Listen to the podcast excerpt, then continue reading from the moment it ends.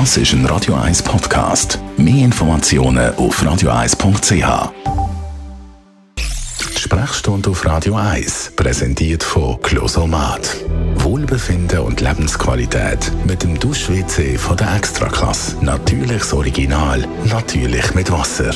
Closomat.ch Das ist eine neue Ausgabe von der Radio 1 Sprechstunde mit dem Dr. Merlin Guggenheim. Heute mit einem ziemlich äh, ekligen Thema und zwar Lippenherpes. Offene Stellen und Blätterli ums Maul herum.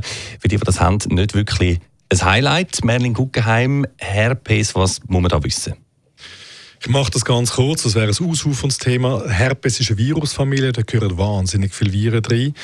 Ähm, über was wir spezifisch heute reden, äh, das sind Herpes, Herpes simplex Viren. Das sind für uns vor allem äh, relevant Herpes simplex Virus 1 und 2. Es gibt, glaube ich, acht davon, die man mittlerweile mhm. kennt. Herpes simplex Virus 2 macht einen genitalen Herpes, der ist mühsam. Und Herpes simplex 1 macht das, äh, eben das, was man sieht, der, der Lippenherpes. Das ist ein Virus, wo äh, oder all die Herpes-Simplex-Viren, das sind Viren, die der Mensch als einziger Wirt haben, dass sie können nicht noch irgendwo anders existieren und darum sind wir Menschen eigentlich praktisch alle durchsucht mit dem Herpesvirus schon früh. Es ist etwas, das in der Regel schon von der Mutter aufs Kleinkind übergeht oder spätestens dann äh, vom Kleinkind zum anderen Kleinkind. Was macht man, wenn man es hat? Wenn man es mal hat, dann hat man es und es geht nicht mehr weg. Das muss man klar sagen.